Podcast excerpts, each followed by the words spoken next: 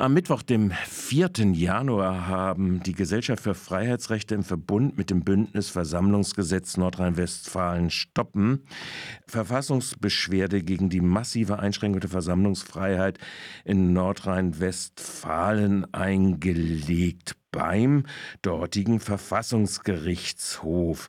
Am Telefon begrüße ich jetzt Joschka Seliger. Er ist der Verfahrensbeauftragte der Gesellschaft für Freiheitsrechte. Erstmal guten Morgen nach Berlin. Guten Morgen. Danke für die Einladung. Ähm, Herr Seliger, das, die Verfassungsbeschwerde, ich habe es in der Ein, äh, Anmoderation schon gesagt, ist eingelegt beim Verfassungsgerichtshof in Nordrhein-Westfalen. Das Gesetz ist seit einem Jahr in Kraft. Zwei verfahrensrechtliche Fragen gleich am Anfang, auch wenn das mehr so Juristenbesonderheiten äh, ist. Warum kann noch eine Klage eingelegt werden nach einem Jahr und warum ist der Klageweg über den Verfassungsgerichtshof in Nordrhein-Westfalen? Danke, das sind ähm, beides gute Fragen.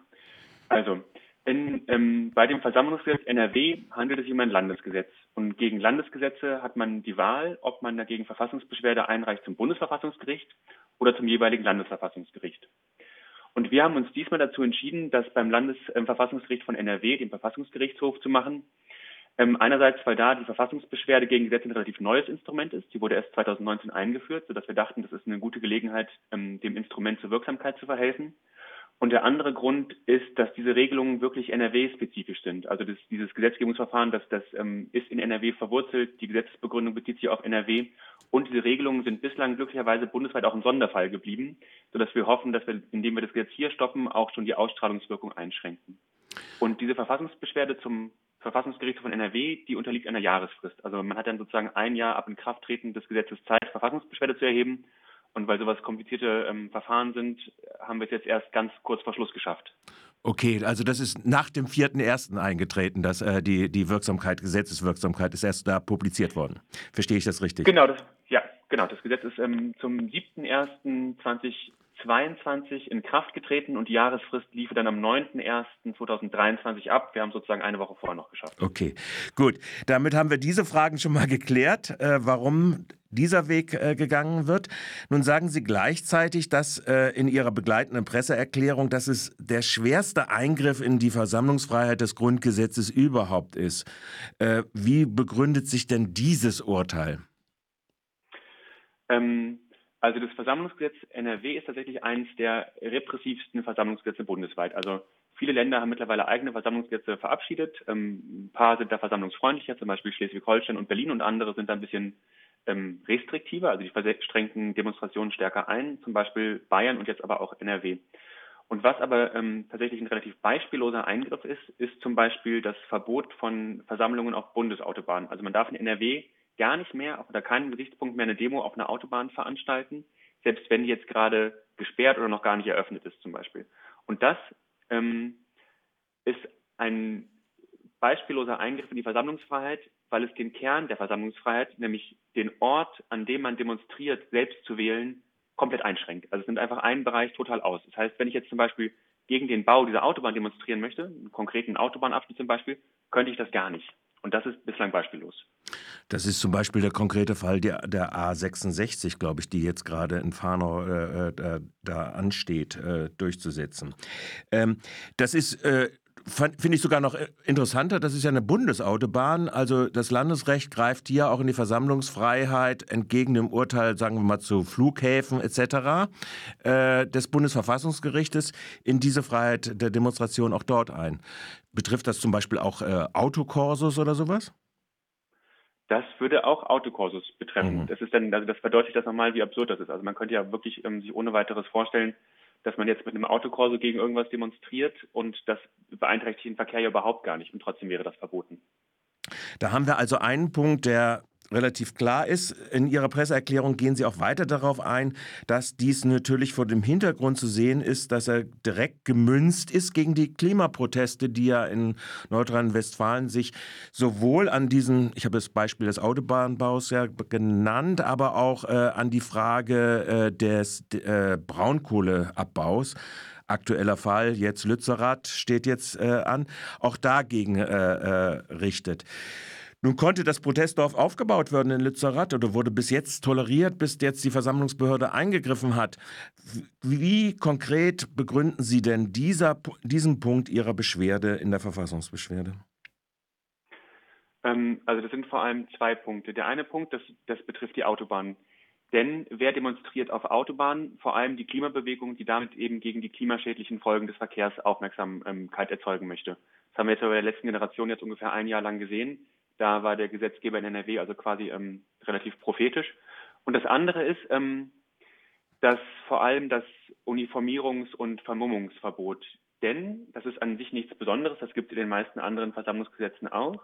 Aber der Gesetzgeber von NRW begründet das ausdrücklich mit den Protesten am Tagebau Garzweiler und nennt dann in der Gesetzesbegründung als Beispiele für eine verbotene Uniformierung, tatsächlich so ungefähr in, in einer Reihe, ähm, Uniformen von SA, SS, dem schwarzen Block und weiße Maleranzüge bei Protesten am Tagebau Garzweiler.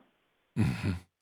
Also jetzt sind die Mal, also die, die Malerschutz äh, in Uniform in Anführungszeichen, äh, also der Abwehr, die Abwehr auch von festhaftenden Sprüheinsätzen äh, eine, äh, eine verbotene Angelegenheit nach äh, NRW-Recht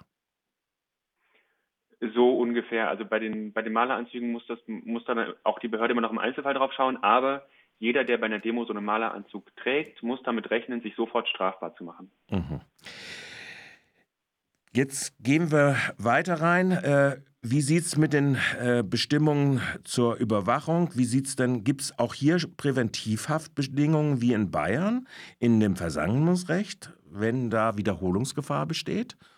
Oder ist das in, abgetrennt ins, auch ins Polizeirecht wie in Bayern äh, geregelt? Ah, genau. Das, hm, das ist systematisch, ist das vergleichbar wie in Bayern geregelt. Also ich weiß es gar nicht genau, aber eigentlich kennen alle Bundesländer die, die in den Polizeigesetzen so Vorschriften über den Präventivgewahrsam. Also die wird es auch in Nordrhein-Westfalen geben, nur in aller Regel mit einer sehr viel kürzeren Dauer. Also man kann mhm. die Leute da nicht für einen ganzen Monat wegsperren, so wie in Bayern, sondern eben für, nur für 48 Stunden vielleicht. Das Versammlungsgesetz von NRW ändert daran jetzt nichts. Es weitet aber die Befugnisse zur Videoüberwachung von Versammlungen massiv mhm. aus. Videoüberwachung, äh, da haben wir gerade eine Meldung gehabt oder ich hatte sie gerade äh, irgendwann in diese, Anfang dieses Jahres gelesen, sind überhaupt äh, bezogen auf Versammlungen und Kundgebungen seitens der Polizei intensiviert worden. NRW will sogar jetzt, was habe ich gelesen, 200 Drohnenpolizisten ausbilden, die äh, über Drohnen dann also das Geschehen beobachten können. Äh, ist das der Hintergrund auch dieser Ermächtigung in diesem Versammlungsgesetz?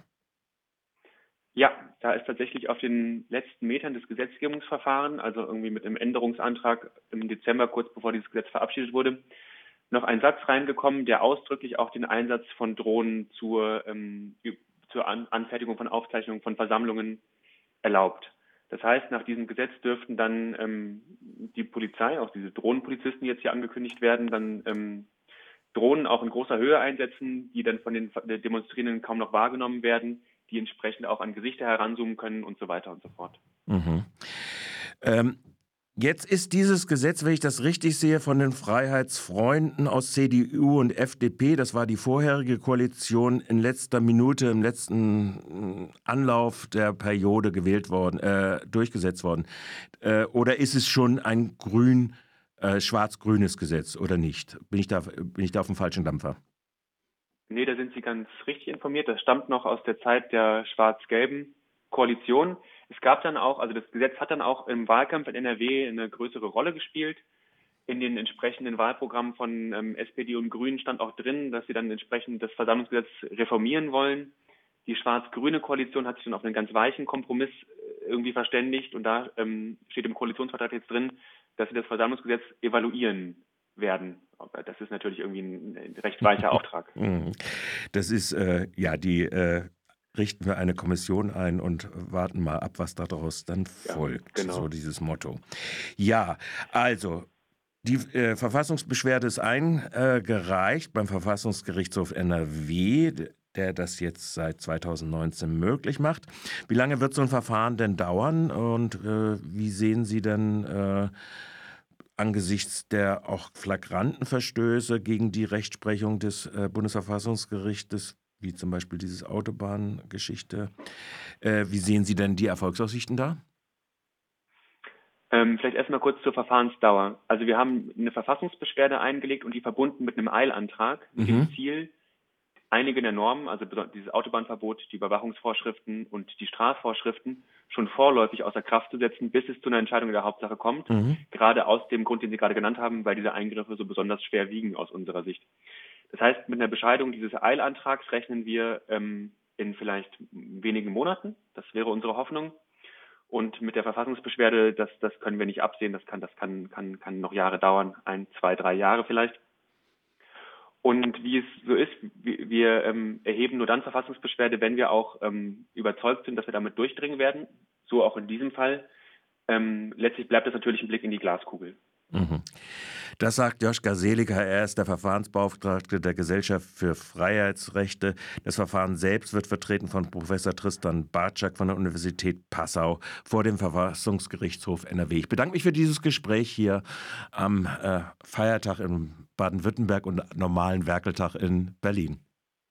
Ganz herzlichen Dank für die Einladung. Schönen Tag noch. So, Ebenso. Tschüss. äh, tschüss.